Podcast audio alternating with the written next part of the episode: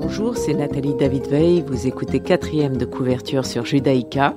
J'invite un écrivain à parler de ses secrets, de ses rituels d'écriture, de ses sources d'inspiration, comme de ses doutes, pour découvrir les dessous de la création.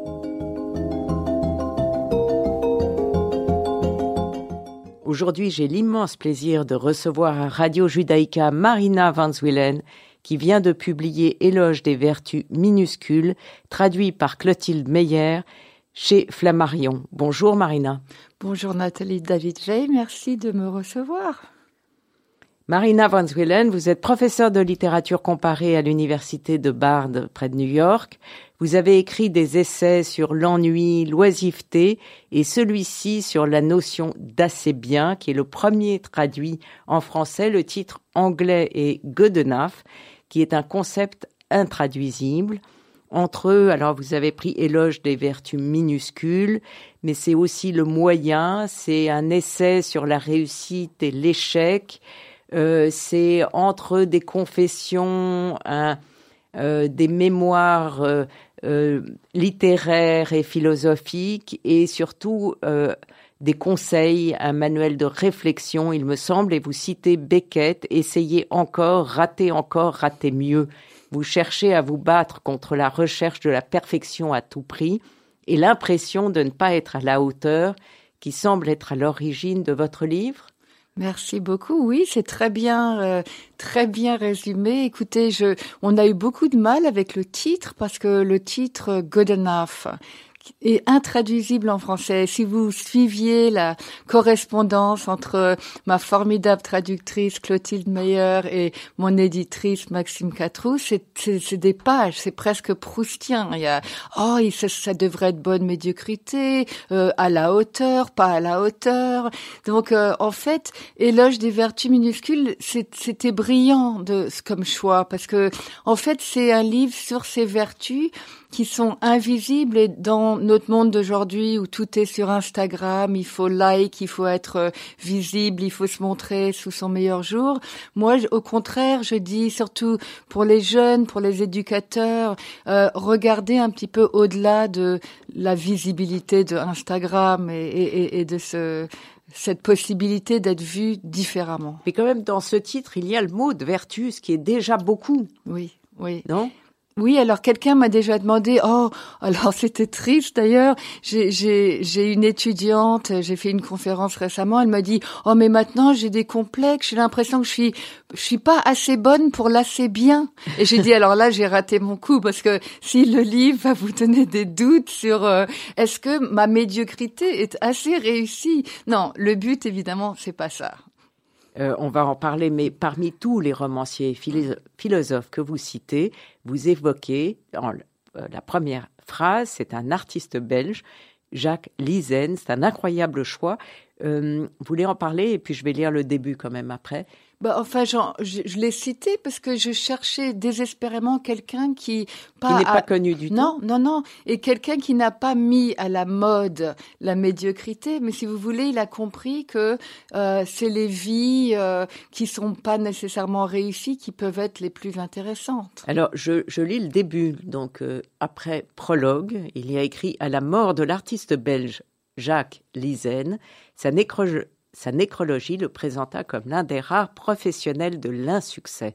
Ce maître du fiasco défendait en effet l'existence d'un art du ratage, façon pour l'artiste d'échapper aux sirènes de la gloire et de la fortune. Son esthétique de la médiocrité visait paradoxalement à rappeler l'importance de la non-importance.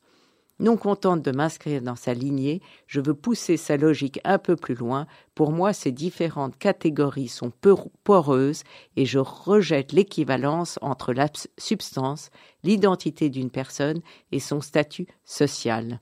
La notion d'assez bien me plaît parce que c'est une non-catégorie volontairement vague. Oui, j'aime bien. Vous savez, c'est drôle quand on, lit euh, ce qu'on a, quelqu'un d'autre lit ce qu'on a écrit, on dit c'est drôlement bien, mais moi j'étais pas assez bien pour pour écrire ça. Donc euh, oui, c'est c'est cette non catégorie qui m'intéresse vraiment. Hein. Brouiller un petit peu les les hiérarchies, euh, ne pas justement euh, se présenter par son CV ou par ce qu'on a fait. Qu'est-ce que la question Qu'est-ce que tu fais? Il faudrait demander mais qui tu es? Évidemment, le fait qu'on puisse pas répondre à la question qui tu es, c'est pour ça qu'il faut la demander parce que c'est ça qui va engager le dialogue. Mais alors, qu'est-ce que tu fais? Bah, j'ai changé de job, oui. Euh, tout de suite, on se met, si vous voulez, dans une situation de comparaison. Et c'est ça qui m'a, qui, qui vraiment qui me dérange. En même temps, votre livre est extraordinairement drôle, on rit vraiment, et ça, c'est une définition de quelqu'un. Euh, vous racontez votre histoire, j'aimerais que vous, vous la racontiez du demi-cerveau, mais j'ai ri. Euh, raconter cette histoire. Bah alors, euh, j'avais des migraines, donc comme je suis hypochondriaque profonde, je vais tout de suite voir le médecin. Je dis, je meurs d'une tumeur du cerveau, c'est sûr. Alors, je le convainc, bien que c'était très cher en Amérique, de faire un, euh, un scanner. Je, je, fais le scanner, je vais voir le spécialiste. Le spécialiste euh, me reçoit avec une tête pas très réjouie quand même et me dit écoutez j'ai une mauvaise nouvelle madame, euh, il vous manque un morceau de cerveau. Alors bon, euh, je pensais qu'il me donnerait un mouchoir, quelque chose pour me consoler. Il me dit et qu'est-ce que vous faites dans la vie? Ah, bizarre question. Après me dire que je suis à moitié morte, il me, je dis, je suis, euh, je suis, euh, je fais de la littérature, je suis euh, prof de littérature. Il me dit, oh, c'est pas grave. Si vous étiez dans les trous noirs de la physique, la chimie, là, ça serait grave. Alors franchement, je me suis dit, j'aurais vraiment dû protester, mais je suis partie de son bureau et je me suis sentie, mais divinement allégée. Je me suis dit, mais formidable, on n'attendra plus jamais rien de moi et on se dit mais quand même, elle a eu un doctorat avec la moitié d'un cerveau. Donc après, bon, je vous dis pas la fin parce que sinon vous n'allez pas lire le livre, mais en fait la suite est, assez drôle. Et d'ailleurs, euh, dans mes remerciements, il y a le docteur Churchill qui en fait m'a remis sur une autre piste. Vous allez voir. Oui, mais c'est très amusant ce sentiment de, de libération, de soulagement que vous aviez le droit tout d'un coup de ne pas exceller. Non, non, alors que exceller, c'était vraiment pas mon chemin. Mais si vous voulez, c'était parmi. Euh, j'avais envie de voir si mes, mes collègues allaient me regarder avec pitié ou avec admiration. Je me suis dit, ils vont se dire, mais incroyable, avec un, tout un cerveau, aurait eu le prix Nobel. Donc, vous euh, voyez, on peut voir ça plein de côtés différents. Marina Van Zwellen, éloge des vertus minuscules. Euh, vous avez euh, un mélange de livres très écrit, un mélange de livres très personnels, puisque ce sont euh, vous vous retournez sur votre passé avec ce sentiment d'imposture. J'ai adoré l'histoire du naufragé de Thomas Bernard que vous citez, avec cette idée que personne ne ferait rien s'il fallait se comparer. Alors je page 51. Si jamais, euh, voilà, je n'aurais pu jouer mieux que Glenn Gould, et c'est pour cette raison que j'ai cessé de jouer du jour au lendemain. Mais s'il fallait tous se comparer à Glenn Gould, il n'y aurait plus aucun pianiste. Et la même chose pour la littérature. Comment écrire après tous les grands euh, oui, vous savez, l'histoire du pianiste, c'est fascinant parce que euh, en dessous de chez moi, il y a un pianiste qui est à la retraite et il joue toute la journée pour personne que pour lui-même. Et, et, et, je pense que c'est tellement inspirant le fait qu'il il en est arrivé là à comprendre que jouer bon c'était un pianiste de concert il a fait des concerts c'était pas quelqu'un de très célèbre mais contrairement au personnage de Thomas Bernard c'était quelqu'un qui en fait il s'est rendu compte c'est l'amour de la musique. Comme moi écrire des livres moi je suis toujours incroyablement impressionnée que quelqu'un les publie. En fait je les écris parce que je veux comprendre quelque chose, parce que c'est une réflexion, ça m'aide d'écrire pour penser euh, sur des textes littéraires et pour, pour, penser un petit peu à pourquoi je vis, pourquoi j'ai fait ça, pourquoi j'ai rendu cette personne si mal à l'aise. Et je veux comprendre justement ça par la littérature. Vous racontez aussi les discussions et les débats que vous avez eus avec vos élèves. Et euh, euh, ce qui fait d'ailleurs participer le lecteur à, votre étude sur ce sujet, jusqu'à quel point ont-ils participé à la conception de, ce travail? Énorme. Je veux dire, sans mes étudiants, sans mes étudiantes, il n'y aurait pas de livre parce que d'abord l'angoisse de la nouvelle génération devant le succès ou l'insuccès. Hein, quand, on est un écrivain comme Ligène, c'est facile de dire oh moi je je veux me spécialiser dans l'insuccès, mais on peut pas dire ça à 18 ans, on peut jamais dire ça vraiment à moins d'être déjà célèbre. Donc euh, je pense que ce qui m'a tellement aidé, c'est à la, à la fois le désir de mes étudiants d'être quelqu'un, mais aussi euh, le désir de ne pas humilier les autres, le désir de euh, comment on fait pour trouver justement ce milieu, cette médiocrité dorée dont parle Aristote. Comment on fait? C'est pas facile quand on est jeune. Quand on est jeune, les extrêmes, ça nous, ça nous catégorie, ça nous, ça nous valorise. Je vais pas dire à ces adorables étudiants, bon alors là, euh, soyez comme, euh, je sais pas, le Bouddha, euh, mettez-vous assis et puis regardez-moi avec un air béat. Non, je comprends. Moi, à cet âge-là, j'ai fait des, des, trucs complètement fous que je ferai plus maintenant. Donc moi, j'écris plutôt pour, pour, pour, pour les gens un peu plus, qui, qui ont vécu un peu plus longtemps, en fait. Oui, enfin, vous vous, retournez euh, sur votre passé avec, avec grande sévérité, d'ailleurs, hein, enfin, de manière très drôle, mais vous citez d'ailleurs Nietzsche, il ne faut rien demander d'autre, ni dans le passé, ni dans l'avenir, pour toute éternité. Il faut non seulement supporter ce qui est nécessaire, et encore moins le cacher. Cette décision de ne rien cacher du passé, fut-il pas assez bien, vous vous l'appliquez à vous-même et euh, vous parlez de votre intransigeance et de, de, votre décision à vous vouer aux études et vous, je vous cite, comme d'autres prennent le voile. Et, et c'est effectivement euh, très extrême.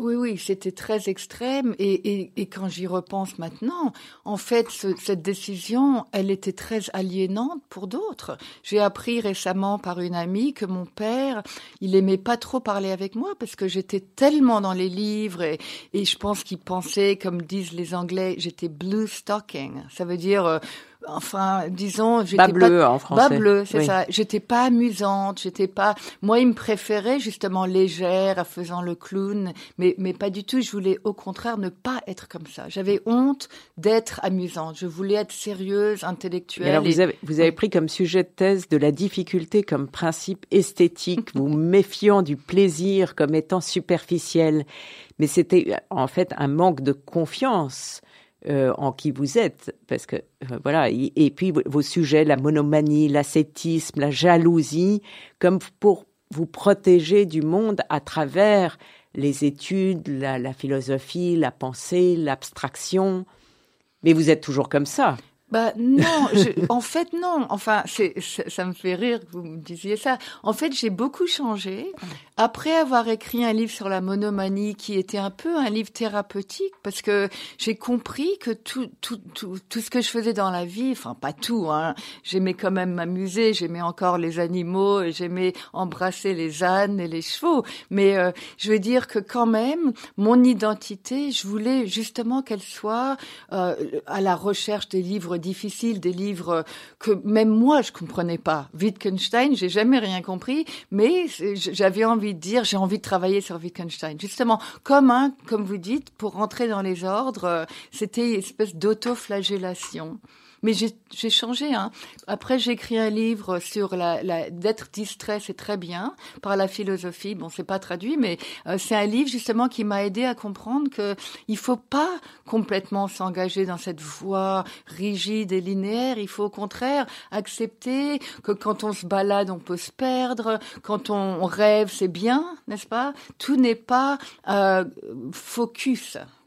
Oui, vous parlez d'ailleurs, euh, vous donnez des conseils de vie, mais avant de revenir à ce sujet, on va écouter votre premier choix musical qui est Sugar Town de Zoé Deschanel.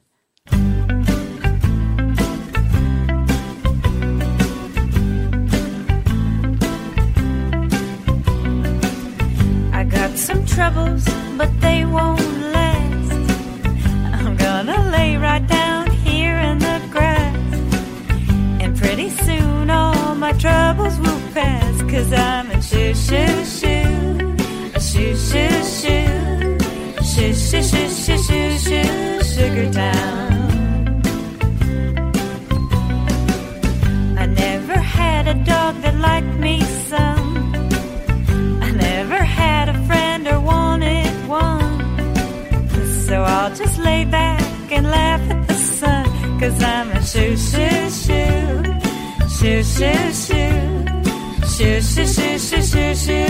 Sugar Town.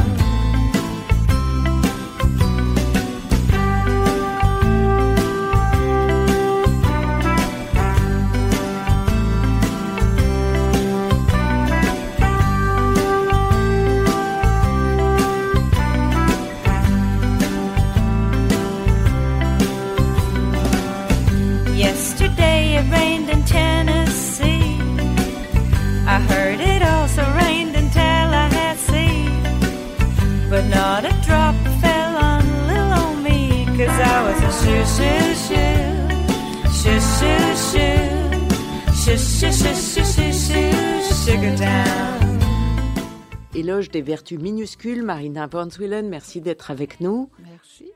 Euh, alors, vous, vous donnez des conseils. Hein. Vous, il faut cesser la comparaison, il faut privilégier le processus plutôt que le résultat. Il faut, euh, je vous cite, vous avez toqué l'idéal contre le réel. Dans tous les, les auteurs que, que vous citez, euh, Emmanuel Boss, Spinoza, Lévinas, Proust, Schopenhauer, Tchekhov, euh, Eliot et j'en passe, quel est l'auteur qui vous a le plus inspiré ou aidé?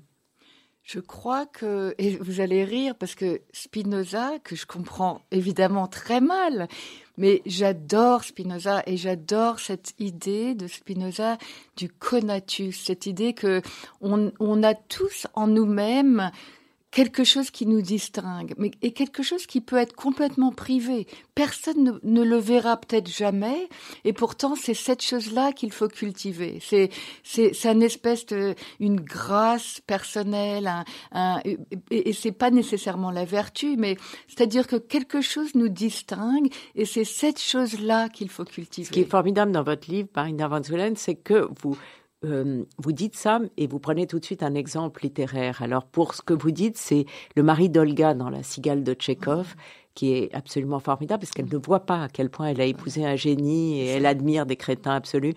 Euh, et donc en plus, en lisant votre livre, on se cultive.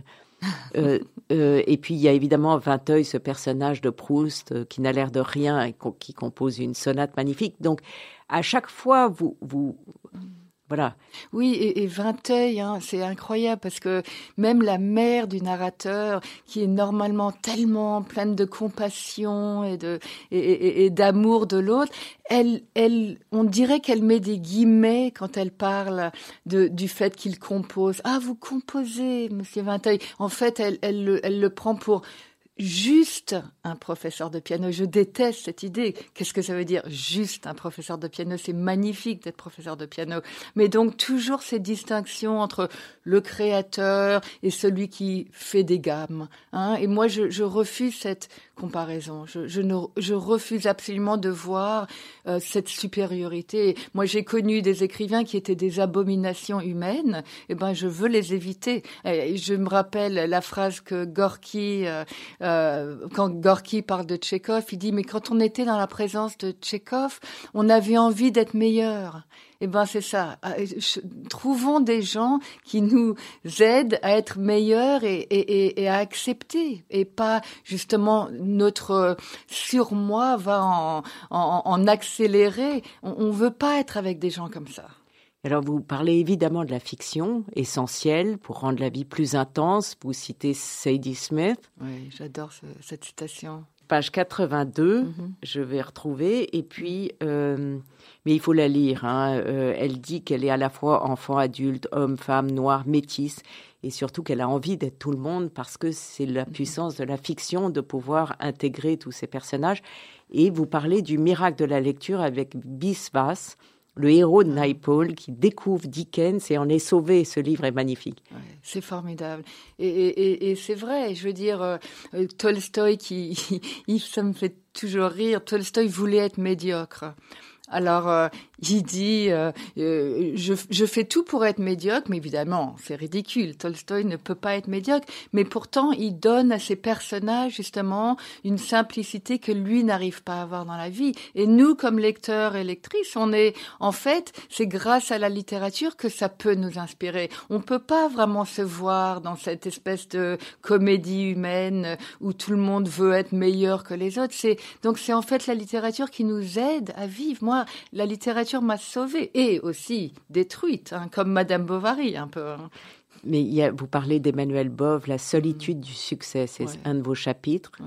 Euh, et en fait, je me suis dit que c'était ça la clé de votre livre, qui était euh, la félicité d'ordre intime, indépendante de l'interprétation, indépendante du regard des autres. Mais en fait, la réussite à vos propres yeux ou à ses propres yeux. Oui, c'est ça.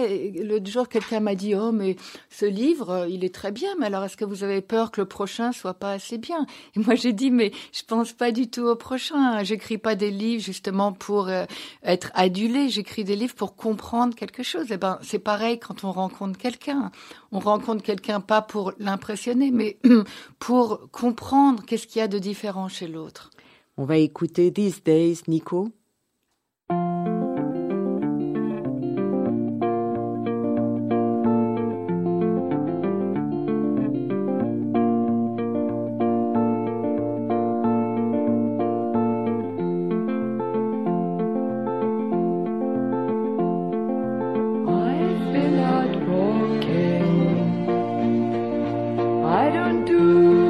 much talking these days.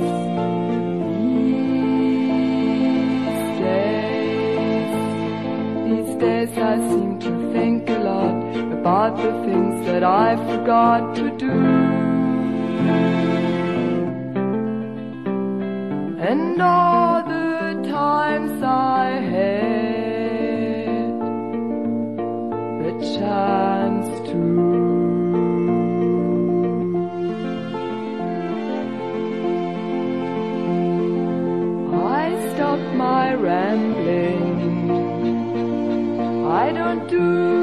much gambling these days. These days. These days I seem to think about how all the changes came about my way. And I wonder if I'd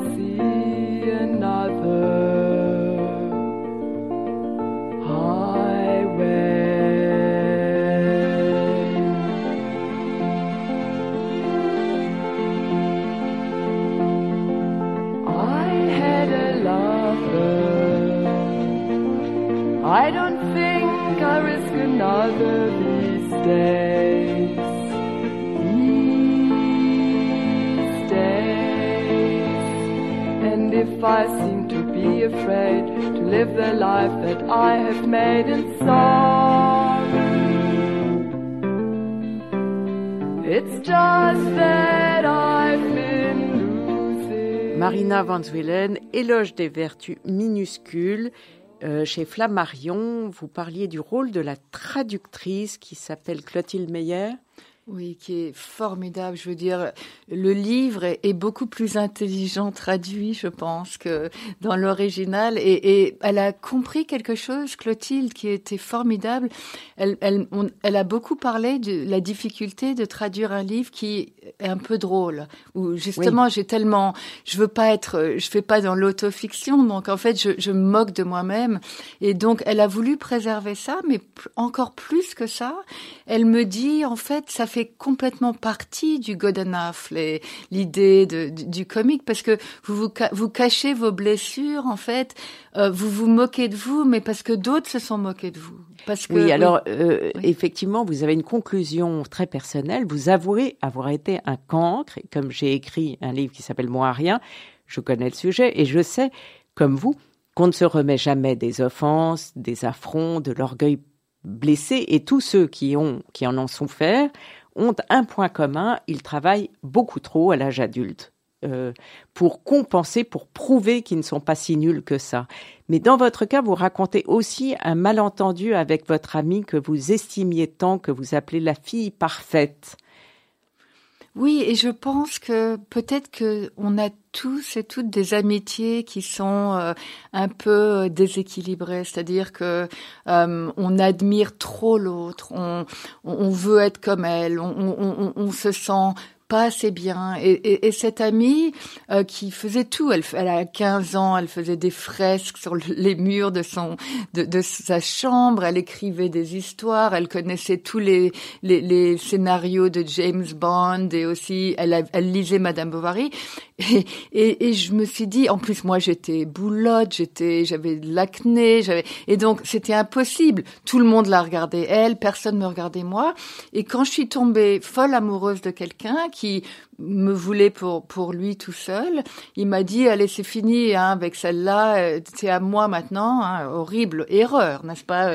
J'espère que ceux qui écoutent ne feront jamais une erreur comme ça d'abandonner une amie, mais j'ai compris plus tard que pour elle, moi j'étais aussi cette amie qui, elle me voyait pas comme euh, la médiocre, comme la boulotte, comme euh, elle me voyait comme la personne qui la comprenait. On, se comprenait, on s'amusait ensemble. Donc on, se trompe tellement sur les gens qu'on aime ou les gens euh, de qui on veut se faire aimer. Je crois que c'est surtout ça.